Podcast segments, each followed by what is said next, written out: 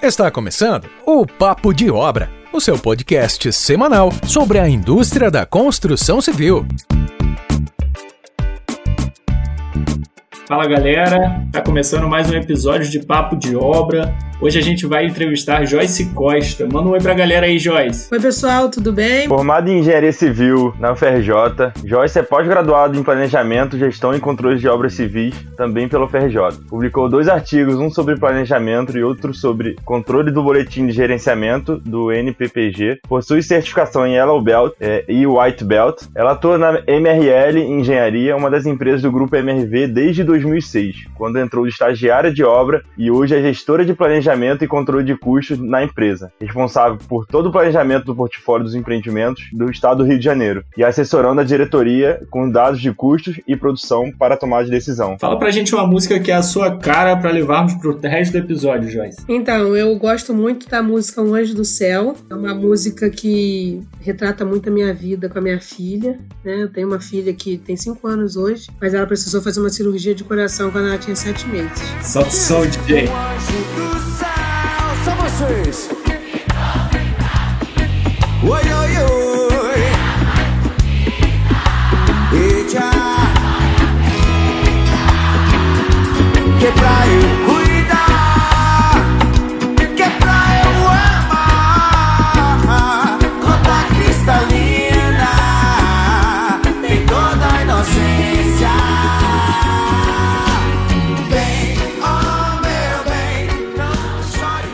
Ô Joyce, é, como você falou aí da sua filha, um, um desejo de toda a solidariedade, acredito que tenha, tenha, sido um momento muito difícil, mas que a gente queria te conhecer um pouquinho melhor, assim, como é que é a Joyce, qual, qual é o hobby dela, o que ela gosta de fazer no, quando não tá no trabalho, como é que é o dia a dia da Joyce? Então, falar fora do trabalho é até difícil, porque eu tô geralmente sempre no trabalho, né, assim, sou workaholic de carteirinha, mas quando eu não tô trabalhando, eu acho que eu gosto de ficar em casa, eu sou muito caseira, e a única coisa que eu não gosto de fazer em casa é comida. Eu não cozinho e nem quero aprender a cozinhar. Então, eu gosto de sair para poder ir em restaurante, comer, né? E viajar também. Uma coisa interessante que é meu hobby é dirigir.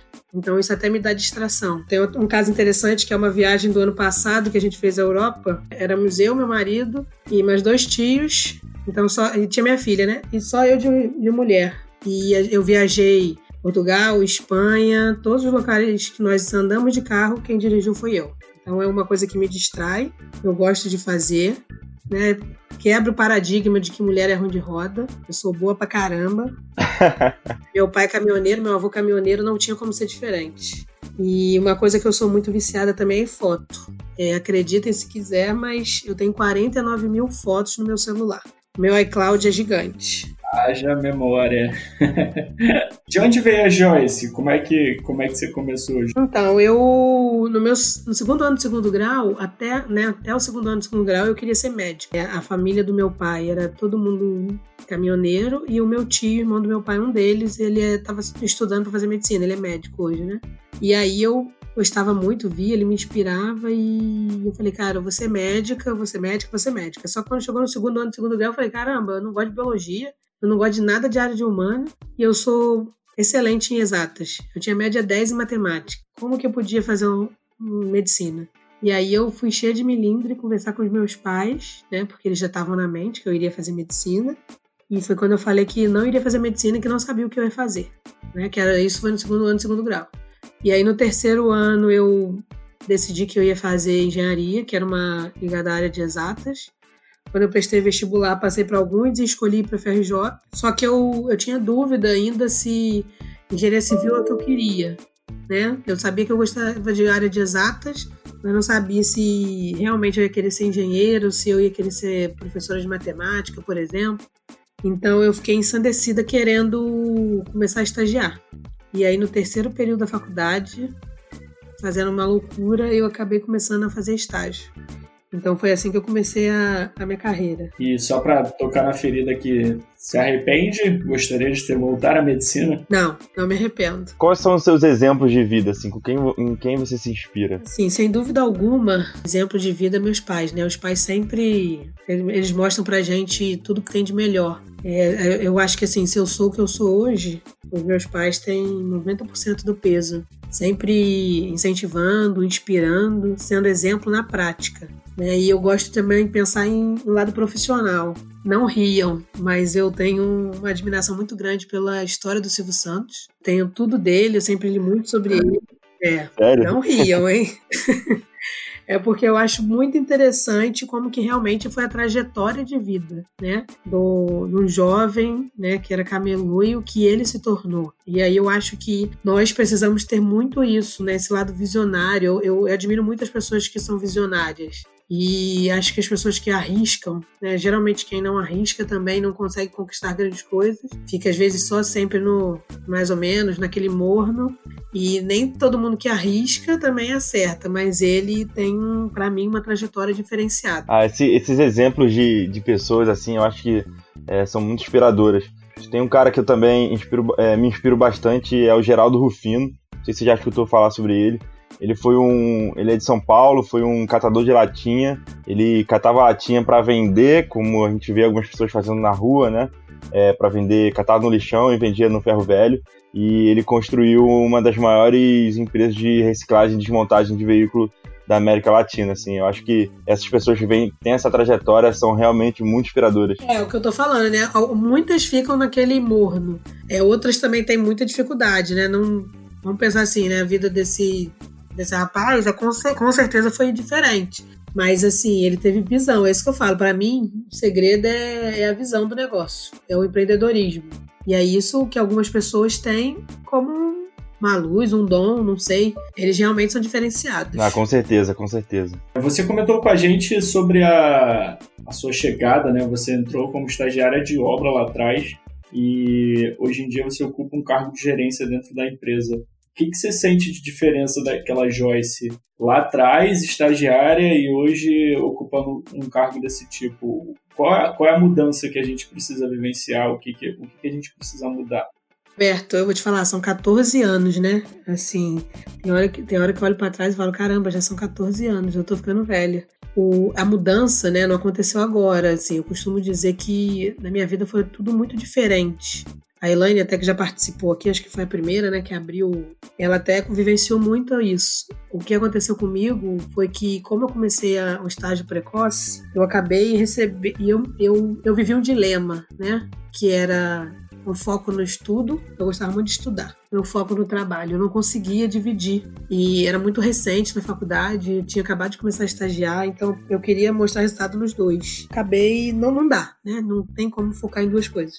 Eu acabei focando um pouco mais no trabalho do que no estudo, naquele momento. Então, o cargo de coordenação, ele veio para mim, né, com uma proposta antes de eu me formar. Então, o desafio era muito grande, porque pensa, não estava formada, eu ainda não tinha conhecimento técnico como muitos que estavam ali para trabalhar para mim. Né? Então, o desafio é o seguinte: eu tinha que deixar de ser líder de, de mim mesma, então, gerente de mim. Antes eu só pensava no meu planejamento, no que eu tinha que fazer para entregar o resultado. Eu tive que passar a pensar no que eu deveria fazer para liderar as outras pessoas. Como ser exemplo para exemplo para elas se eu ainda não estava nem formada? Como eu ia mostrar para elas que eu tinha conhecimento, que eu tinha desempenho, que eu tinha resultado, que não era alguém que me indicou, entendeu? Então isso realmente foi difícil. A gente tinha que, né, eu tive, pensar sempre que eu precisava naquele momento, liderando cada pessoa diferente de mim, melhorar, é, descobrir o melhor de cada um e potencializar isso para que a junção do resultado bom de cada desse um resultado bom da equipe. Eu tinha que lembrar o tempo inteiro que eu passei a não cuidar do meu resultado. Eu passei a respons ser responsável pelo resultado da área. E sendo responsável da área, na verdade, eu era responsável pelas pessoas que passavam a fazer o resultado. Né? E aí, muito do que eu falei que o Rubens vem ensinando pra gente, que é o nosso time e a nossa força. Então, eu tinha cinco anos de empresa, ainda fazia faculdade, estava bem atrasada na faculdade. Eu tive que passar a liderar uma equipe de seis pessoas de um dia para Imagino que tenha sido um tremendo desafio, assim, porque é, é muito difícil você conciliar o trabalho ali, do dia a dia do trabalho, com a faculdade como a FRJ. Eu vivenciei isso, é muito difícil. Imagino que você ainda num cargo de, de coordenação, tendo que liderar pessoas, é, não estando formada, de, deveria ser um desafio imenso. Até porque tem que formar essas pessoas também, né? Quando você está num, num cargo de liderança, tem que se preocupar em desenvolver essas pessoas para elas poderem crescer profissionalmente, né? E fico imaginando como estava a sua cabeça naquela época. Não, foi difícil pra caramba, por além de tudo existe o preconceito, né? Então, assim, as pessoas que trabalhavam abaixo de mim, a maioria era mais velha que eu, eram formados há algum tempo. É óbvio que cada um pensava que, ah, poxa, será que não deveria ser eu que deveria estar ali? Então eu tive que conquistar a equipe. Isso foi difícil. Então eu acho que essa foi a virada. Depois é, eu fui crescendo, né? Então por mais que, assim, crescendo já sendo líder. Então eu fui só abrangendo mais áreas, subindo o patamar. Então as pessoas já me respeitavam, né? Enquanto líder. Já, eu já tinha provado, não sei nem se a palavra seria essa, mas eu provei que eu, eu apresentava resultado, que eu tinha desempenho, né? E não era só empenho ou era indicação, né? Que eu estava ali por meus méritos. Como o Matheus pontuou, né? Você tem que formar as pessoas e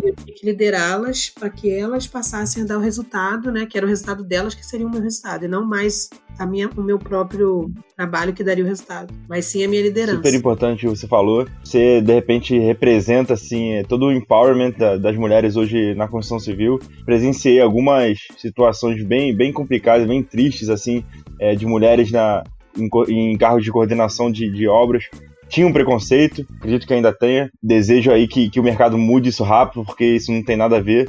E você representa esse, esse empowerment das mulheres. Então, é, fico muito feliz por é, isso. E uma coisa interessante é o seguinte, Matheus, lá na empresa, é, da, no nível de gestão, tá? Dos setores de apoio, a gente tem, se eu não me engano, é 60% mulheres. Então a gente já está conquistando um espaço grande lá dentro da empresa. Eu acho que o desafio ainda está na coordenação de obra, coordenação e gestão de obra. A gente não tem nenhuma coordenadora de obra e nenhuma gestora de obra, né? Mas a gente tem acho que 70% das engenheiras de obra. Então, elas estão galgando agora, então possivelmente daqui a um ano, se nós falarmos de novo, possa ser que o cenário tenha virado. É, e são números sensacionais, né? Porque a gente está falando de construção civil, então um mercado que quem enxerga de fora altamente masculino, altamente voltado para o público masculino, e a gente está vendo aí exemplo de uma das maiores construtoras do país, com números gigantescos de liderança feminina. Fica o meu apoio aí para todas as mulheres na construção civil e o pessoal que está escutando a gente. Que me escolheu, serei o seu porto, guardião da pureza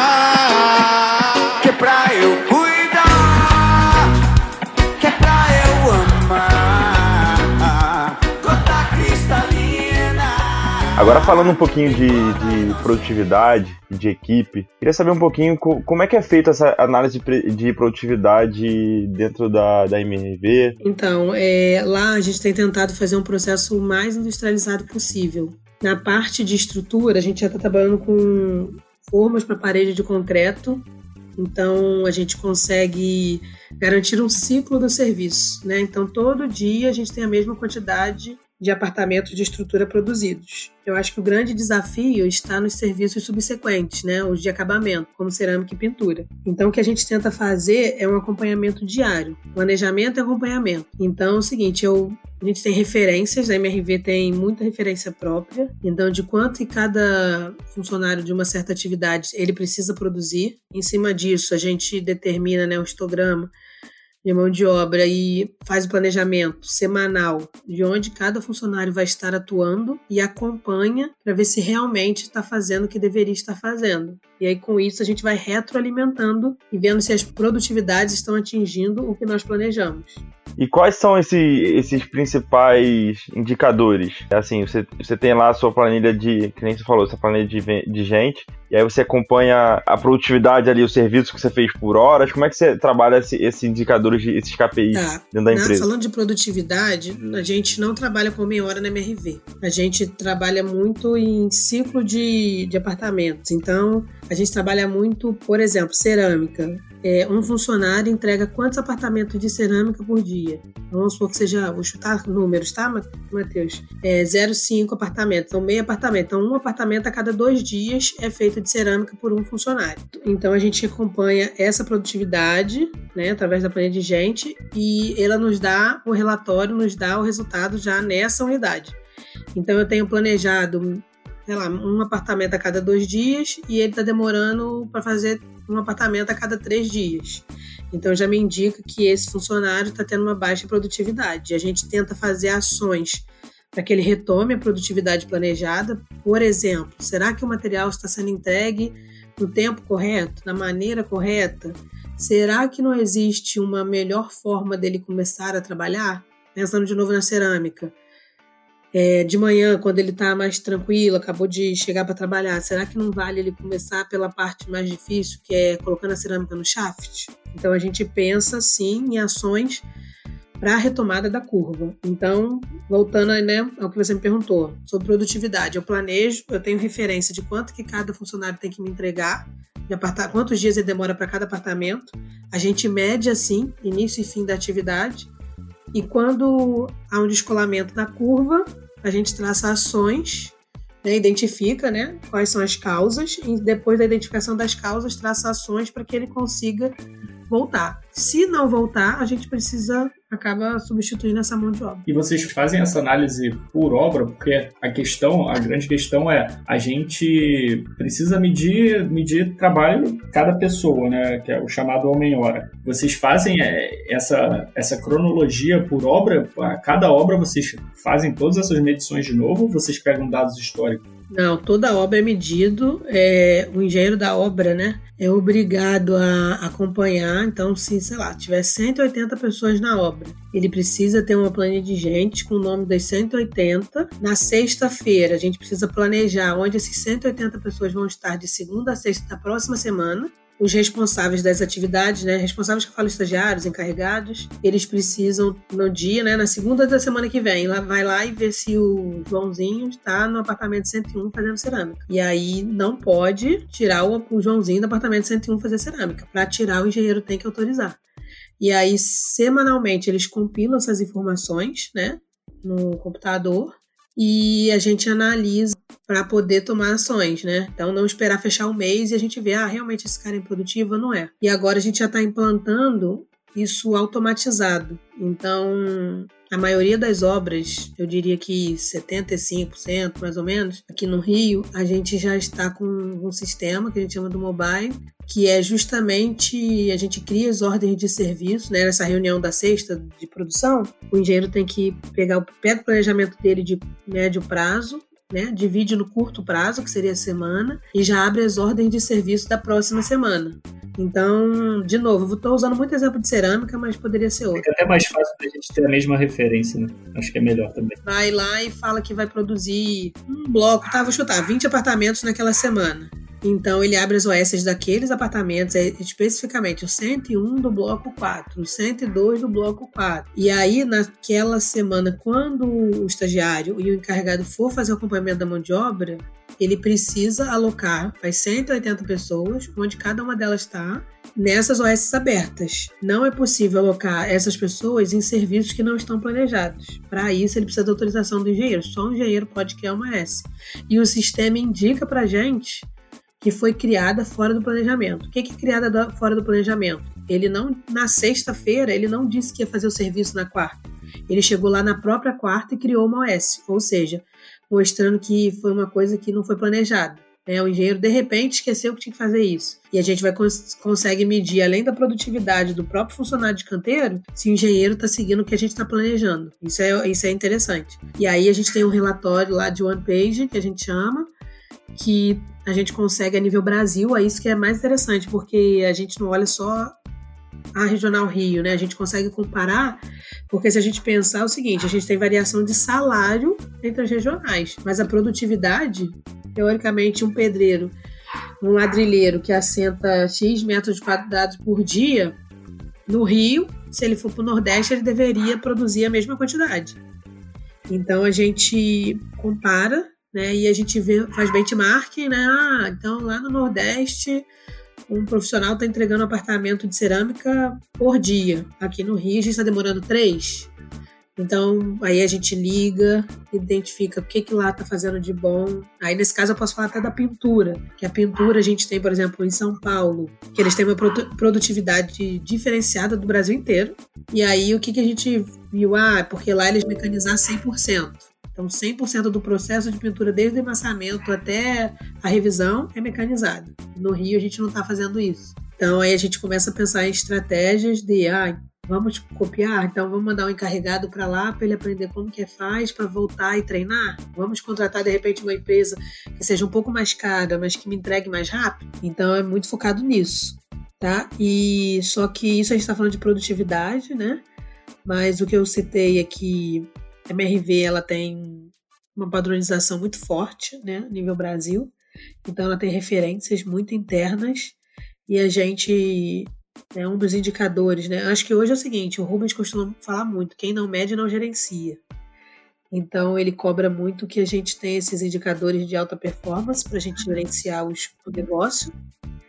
E a gente tem uma, um indicador chamado projeção de custos, não sei se existe nas outras empresas, mas que basicamente eles no, ele nos mostra se a obra está tendendo a ficar dentro ou fora do orçamento. Então, eu tenho 5% de avanço da obra, por exemplo, e eu já consigo hoje, por esse relatório, ver se essa obra ela está começando bem ou não.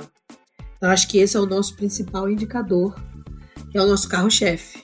Né? A gente tem muitos indicadores, mas esse é o nosso principal. E aí, se esse indicador estiver ruim, a gente faz reuniões na obra e analisa os demais, né? Focando no, sempre no que está perdendo. Pode ser que tenha 10 indicadores dentro de uma mesma obra que seis estejam perdendo e quatro estejam ganhando. Então eu vou focar nos que estão perdendo e não vou me preocupar no que não está ganhando. E aí é assim que a gente vai priorizando formas de atuação do setor de planejamento e controle. Ah, muito bom. Acho que essa integração que você falou entre regionais é super bacana. Isso mostra que a empresa ela tenta entregar o mesmo serviço e a mesma qualidade é, em diversos estados, né? Porque a MRV é uma empresa gigantesca que está quase no Brasil inteiro. Eu achei muito interessante também o que você falou, abrir o planejamento de serviço do engenheiro, então ele tem que seguir aquele cronograma. Se ele não segue, é, o gerente, a diretoria vai ficar sabendo isso. Isso é um indicador também para demonstrar o planejamento do, do engenheiro, né, produtividade do engenheiro, porque se ele não, se ele fugiu daquele planejamento é porque ou ele esqueceu alguma coisa ou ele foi improdutivo. É, e Matheus, o que eu acho interessante é o seguinte, né, se nós pensarmos, né, o nosso negócio é um negócio de pouca margem de erro. A gente precisa construir cada vez mais barato né? Já que é para baixa renda, então eu preciso construir mais barato, porque eu, eu não tenho muito elástico no meu preço e eu não posso deixar de ter qualidade, né? Então é primordial que a obra fique dentro do prazo, porque geralmente quando ela atrasa, ela traz um estouro de custo, né? Automaticamente. Então acho que o grande desafio é esse. Nós precisamos acompanhar desde, desde o início, porque senão chega lá no fim ela estoura em custo ou em prazo e isso acaba comendo um pouquinho da, da nossa margem. E aí, se a gente pensar que o negócio da empresa é reconstruir barato com qualidade, né? Eu costumo até dizer, se tem uma coisa que a gente aprende lá, é que a gente não constrói apartamento. Né? A gente constrói sonhos que transformam o mundo. Eles têm, esse é o nosso propósito. Então, hoje, quando a gente pensa né, na concepção de um empreendimento, a gente não fala apenas de ter o terreno, né, viabilizar, fazer o estudo de massa e construir o empreendimento e entregar. A gente pensa em toda a urbanização, então em alguns casos a gente urbaniza toda a vizinhança, instala é, Vizinho do Bem, né, que é um programa que a gente tem com o Seconce, para poder levar estudo, levar melhoria para os vizinhos, né, o que o Rafael ele fala muito é que não adianta nada a pessoa realizar um sonho comprando um imóvel e aí quando ele for morar está numa região ruim, tudo feio, né? Então ele urbaniza, né? A gente já só no Rio de Janeiro só só esse ano a gente já gastou uns 10 milhões de reais e na parte de urbanização deve gastar até o final do ano num acumulado uns 25 milhões e a MRV nível Brasil deve gastar em torno de 300 milhões de reais investindo em urbanização, tá? Então, assim, é da calçada para fora. Então, é levando rede de água à própria vizinhança, não necessariamente só o nosso condomínio, rede de esgoto, de luz, é, paisagismo, asfalto, calçada, praças. Então, a gente tem está pensando agora em grandes complexos. Em São Paulo já tem, e a gente está trazendo isso para o Rio. Então a gente vai ter um complexo que vai ter 15 empreendimentos, todos independentes. E vai ter uma área comum, estilo Ilha Pura. Então pensa o seguinte: a pessoa está comprando um apartamento, é o sonho da vida dela, né? Muitas juntaram anos, juntaram dinheiro anos para realizar esse sonho. E aí antes você comprava só um apartamento e pronto. Agora não, você vai ter, pensa nessa realidade, a gente trazer um ilha pura, né, para pessoas de né, baixa renda. Então é, uma, é um outro mundo, né? A gente realmente pensa em, na realização do sonho, né, da pessoa e não só em, ah, vou construir, ganhar dinheiro e vender, entregar. Não é mais isso. Isso já ficou no passado. E essa política de política da boa, vinha, da, da boa vizinhança, ela acaba trazendo um próprio retorno para a empresa, né? Por mais que a, a intenção final não seja essa, quando você leva, por exemplo, rede de, rede de esgoto, saneamento e água para pessoas que nunca tiveram contato com isso, você vai causar um, um, engajamento naquelas pessoas, naquela família que vão ser, vão ser promotores da marca, né? Elas vão, elas vão sempre se sentir felizes e, e gratas à, à empresa. E quando a gente fala de obra, a gente está falando de vizinhança, né? Então, necessariamente, quando alguém pensa, pô, vão, vão construir um prédio aqui do meu lado, todo mundo já pensa nos transtornos, em todo em, em, tudo que, que vai causar de problema aquela obra. Né? E aí quando a empresa parte para esse ponto, ela com certeza muda muda a cabeça de, de todas as pessoas que estavam pensando que seria um transtorno. É, e esse programa Vizinho do Bem, e ele é bem interessante isso. Então, por exemplo, eu tenho terrenos que o lançamento do empreendimento vai acontecer daqui a um, dois anos. Mas hoje, o pessoal do Secons, em parceria com a MRV, já está atuando, né, levando de repente para a comunidade no entorno o que eles estão precisando, doação de cesta básica. Às vezes a gente abre a escolinha nota 10, que é para poder fazer com que as pessoas estudem para virar pintor, estudem para virar ladrilheiro. Então, assim, ao mesmo tempo, você está levando, de repente, até um próprio futuro emprego para a pessoa, né? Ela vai estar tá do lado da casa dela, trabalhando ali, então está fazendo com que haja desenvolvimento né, na vizinhança. Então é o que você falou, no fim, é bom para todo mundo. Muito bom, é a atitude sensacional da empresa. A gente estava falando sobre análise de produtividade de equipe e, e indicadores.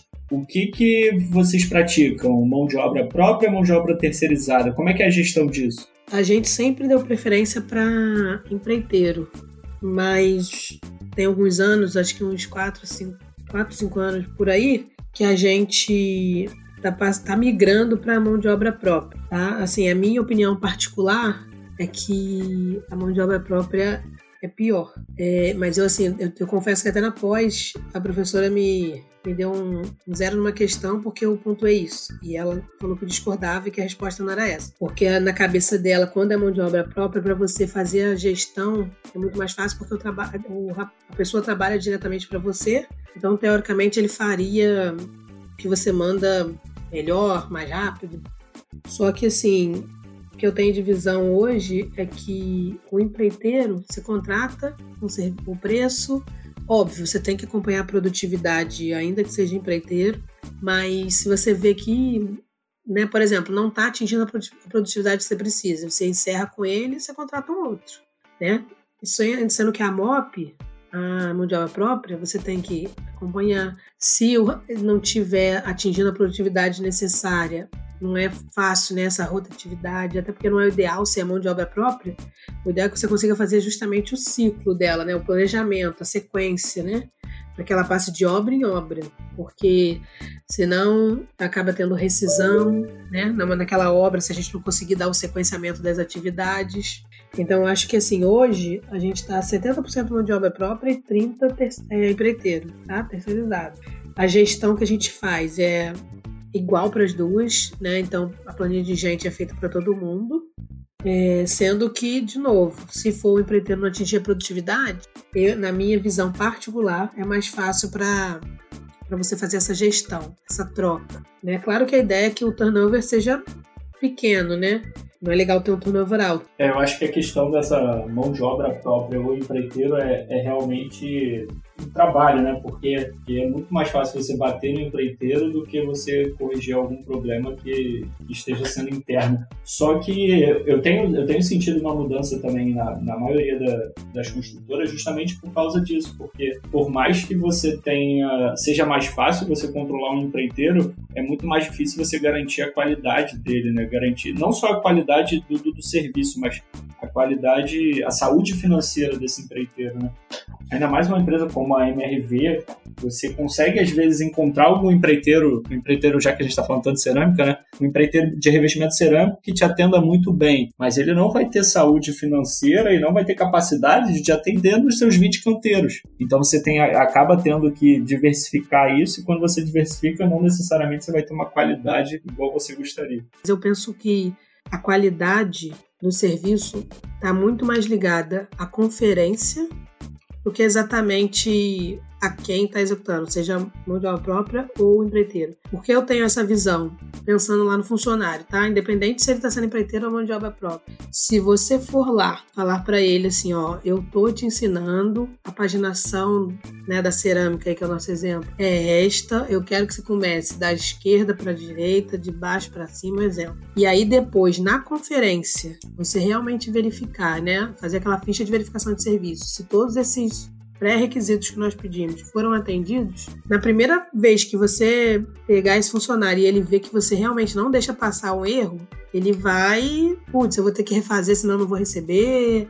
Enfim, aí nesse caso, se for empreiteiro, ele sabe que não vai receber. A moto, se o cara, se ele tiver que voltar para refazer, o custo continua incidindo, né? Então meu serviço fica mais caro. E aí eu acho que tá mais no tom. Eu acho que o tom do engenheiro, o tom do encarregado, o tom do mestre é diferenciado. É, gente, eu já vi, já presenciei casos, o mesmo, o mesmo funcionário ele fez um apartamento de um jeito, quando chegou no de cima ele fez diferente. E quando chegou no outro, no, de cima, no andar de cima, né, três andares, ele fez diferente também. Então, o primeiro era diferente do segundo e, e diferente do terceiro. E aí, nessa visita que nós estávamos fazendo, né, com a diretoria, o diretor perguntou para ele, mas que isso? Por que, que você fez um andar diferente do outro e terceiro diferente? Você trabalhou na obra tal lá e você sempre lá foi referência? Ele falou, ah, porque lá na obra A, por exemplo, a engenheira me cobrava. Se eu fizesse um negocinho errado, ela não deixava eu ir pro próximo apartamento. Aqui ninguém confere. Então, assim, para mim, tá? Isso é uma opinião muito particular minha. Eu acho que essa qualidade do serviço tá ligada ao tom que o engenheiro dá na obra. Eu concordo bastante com, com o que você falou. Eu acho que, dependente ali da, da pessoa que está executando, óbvio que tem, um, tem profissionais um pouco mais qualificados, um, outros um pouco menos, mas se o engenheiro tá ali, se ele tá ligado o que tá acontecendo, se ele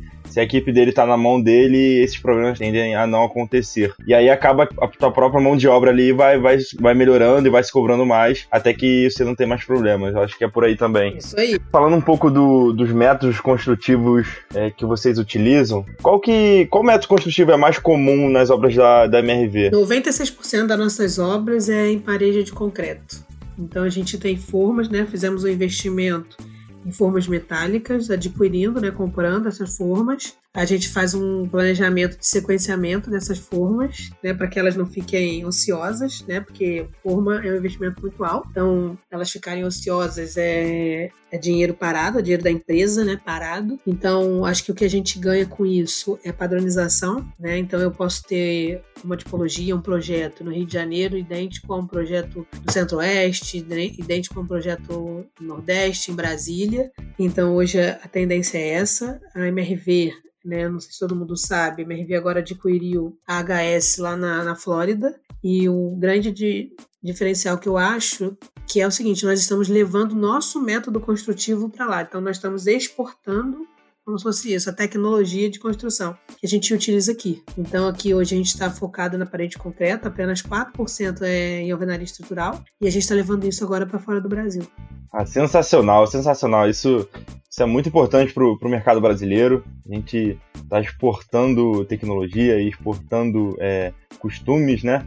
E isso está dando certo lá fora, mostra, mostra que a nossa construção civil também é, não, é, não é das piores, tem, tem serviços bem A realizados. gente ter dados desse, 96% das obras em parede de concreto é, é um número gigantesco. Até porque foi como você falou, né, Joyce? O, pra quem não sabe, a gente, a gente com certeza vai falar em algum episódio sobre esse método construtivo, mas para quem não sabe, o custo realmente de, um, de uma compra de jogo de formas é absurdo. Então, qualquer. Se você não tiver bem planejado o que você vai fazer com ela, quantos empreendimentos você vai lançar lá para frente, se por algum momento essa curva sair, não vai bater viabilidade do teu projeto. Isso aí, porque uma forma, né, para viabilidade, a gente considera que ela vai fazer 500 concretagens. Mas na Colômbia, eles lá cuidam muito bem da forma, por exemplo. E tem pessoas da nossa equipe aqui que já foram lá para acompanhar e eles conseguem chegar com a forma a quase mil concretagens, sim, com qualidade. Né? Eu acho que além do investimento que, você, que a gente tem, a gente precisa ter o acompanhamento e o cuidado diário lá na obra. É, limpeza, né, extravio de peças, pensando que são peças caras, e, e, na verdade a gente tem que pensar que às vezes uma falta de uma peça não é só o custo direto da própria peça, né? É o seguinte, às vezes é uma falta de produção. Então vamos pensar que para um jogo assim, eu tenho 50 pessoas, né? Um jogo de quatro apartamentos. Eu tenho 50 pessoas trabalhando diariamente para concretar quatro apartamentos. Se por algum motivo sumir uma parte dessa forma, eu vou ter 50 pessoas paradas por dia até que eu consiga fazer com que eu, eu, eu coloque nova peça. É um desafio enorme, né? Só para pontuar aqui, você falou que então a maioria é parede de concreto. Mas é, como é que essa parede chega lá no canteiro? Ela é feita em loco? Você tem uma central de, de armação ali da, da parede é, na obra? Como é que é esse gerenciamento? Tá feito em loco. É, é, os montadores montam a, a forma, né? os armadores entram com a armação, então tem todo um sequenciamento. E a gente tem os kits elétricos e hidráulicos que acompanham a parede, que são feitos na central de kits. Então eles vêm, né? O bombeiro e o eletricista trazem, né? Retiram na central de kit, juntam lá com a armação, com a forma, e aí a gente já concreta a parede e a laje. Quatro apartamentos, parede e laje.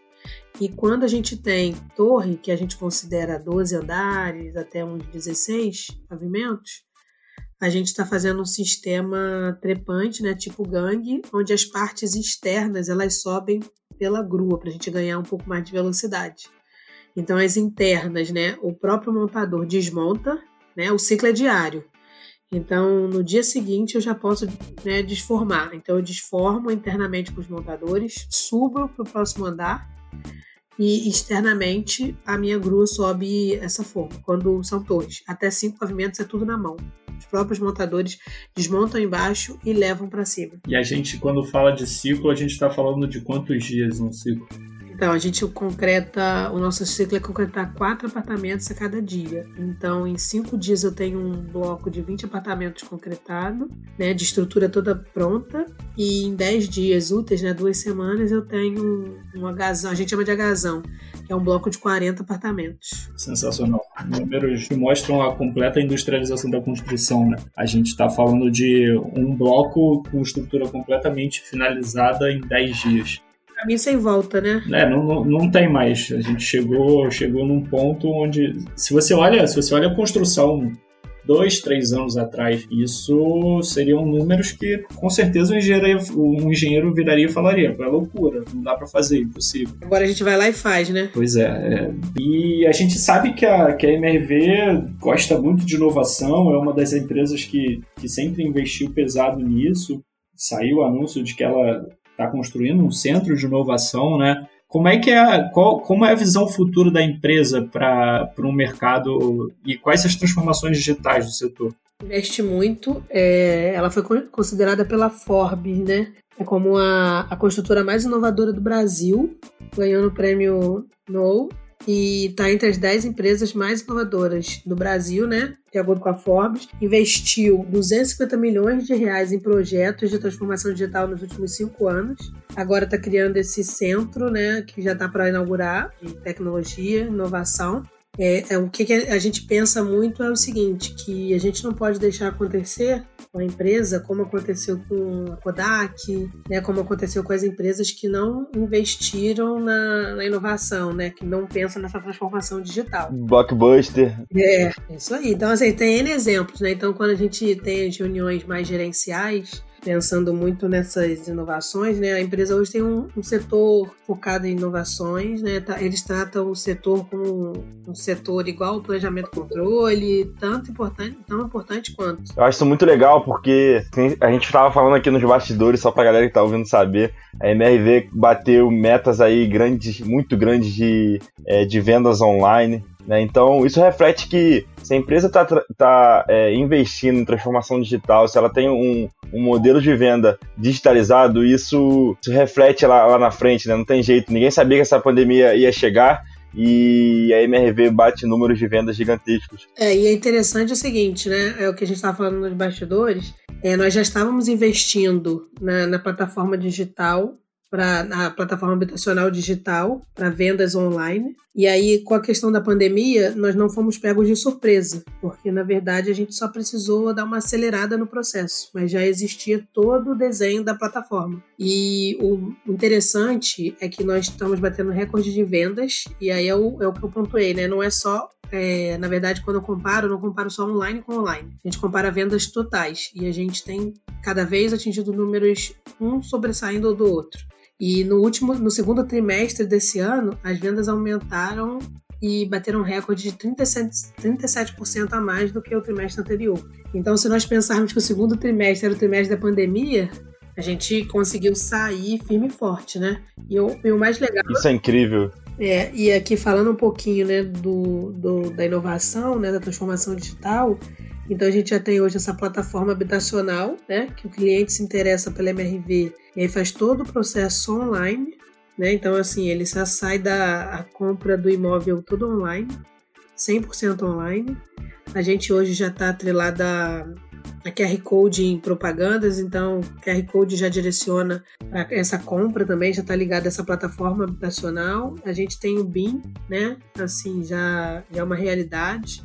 É, tem QR Code, então lá no canteiro o mestre pega o celular dele, lê o QR Code e já consegue visualizar aquela planta em 3D, já consegue verificar o PES, né, que é o procedimento que ele tem que seguir para a execução do serviço. É, a gente já tem o Watson, que é um manual do proprietário interativo, tá querendo fazer acompanhamento de obra com drones. Então o investimento é, é gigantesco. Ah, isso é muito legal. É, o, o diferencial da MRV você vê, se reflete na obra, né? No acompanhamento de obra, que nem está falando, no QR Code, na realidade aumentada, no BIM. Mas é, eu acho muito interessante também que a MRV tem acompanhado o, o desenvolvimento do mercado, né? Porque se for ver a geração agora que está vindo, a geração aí que está no trabalho, sei lá, dos 25 aos 32 anos, é uma geração que ela mudou o comportamento de, de compra de imóveis, né? Hoje talvez é uma geração que compra é, imóveis menores e às vezes nem compram, optam pelo aluguel. Então, fica um jabá também. Nosso próximo entrevistado, a gente vai falar sobre isso, incorporação imobiliária. Mas eu percebo que a, que a MRV ela tem acompanhado bastante isso e até está construindo para alugar, né? Caminhando esses imóveis para essa geração. É, o nome é Lugo, tá? O nome da empresa da MRV que cuida dessa parte. E eu acho que o diferencial é o seguinte: é aquilo que você falou. Hoje em dia, nós nos enquadramos nisso, né? Nossos desejos são diferentes dos nossos pais. É, a gente conversa, se conversar com os pais, ah, não penso em comprar imóvel. Eles falam que nós estamos loucos. Mas a maioria dos meus colegas pensam assim, em alugar. E aí, se a gente pensar em custo-benefício, a Lugo, por exemplo, ela vai trabalhar com uma plataforma de serviços que você vai pagar por aquilo que você quiser utilizar. Então, hoje, sei lá, se você alugar um apartamento num condomínio normal, você vai pagar o valor do condomínio que todo mundo paga. Utilizando ou não uma brinquedoteca, utilizando ou não uma piscina. E na Lugo você vai poder escolher. Então, quando você alugar, você vai falar assim: ah, eu só vou para casa para dormir, então eu só vou ter a segurança do condomínio e a minha vaga de estacionamento. Então vai ser um valor de condomínio. Aí o outro fala: não, mas eu tenho filho, então eu quero brinquedoteca, eu quero piscina, eu quero pacote completo. Então o mais legal é isso: que além de você estar alugando o imóvel, você está contratando o pacote de serviço de acordo com a sua necessidade. Nossa, isso é muito, isso é muito bom.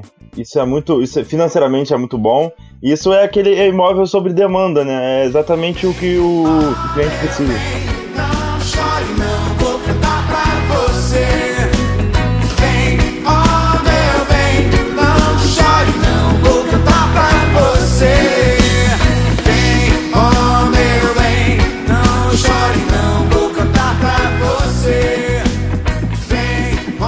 Agora a gente passando é, pro próximo bloco e finalizando nosso episódio, Joyce. Ah, Eu queria que você desse um, recado aí para o pessoal que tá entrando agora. Como é que começa no setor e quais é, as oportunidades para começar?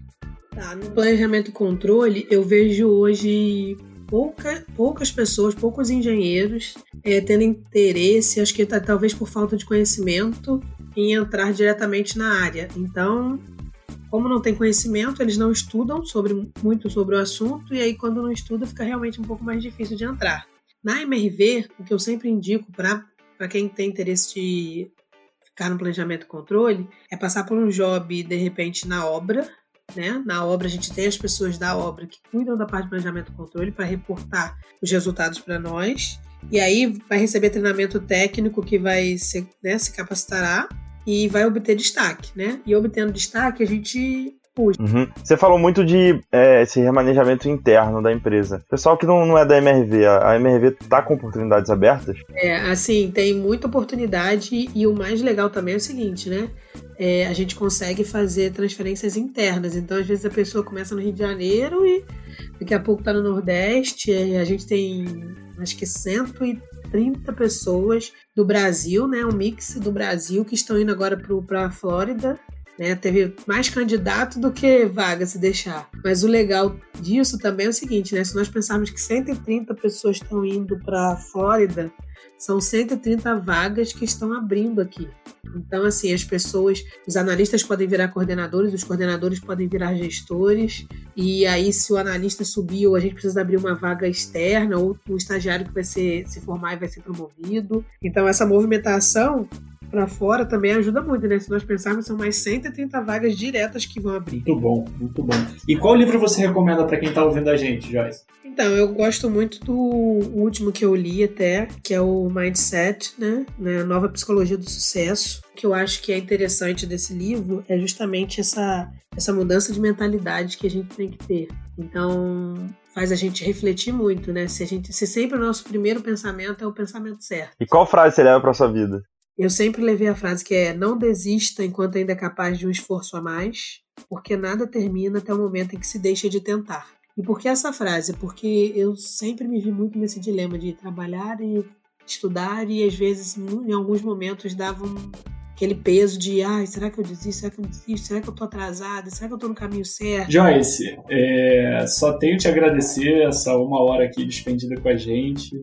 Muito obrigado. Tenho certeza que a gente conseguiu ouvir um pouquinho de, de óbvio que não dá pra gente não dá pra gente aproximar, entrar em detalhes de, de dados, etc. Mas eu acho que com certeza todo mundo conseguiu ouvir bem aqui, entender bem, principalmente essa visão de, que, de como é trabalhar no, no gerenciamento, numa gestão de uma grande empresa. Muito obrigado, tenho certeza que o pessoal vai gostar muito. Obrigada a vocês, Matheus e Roberto.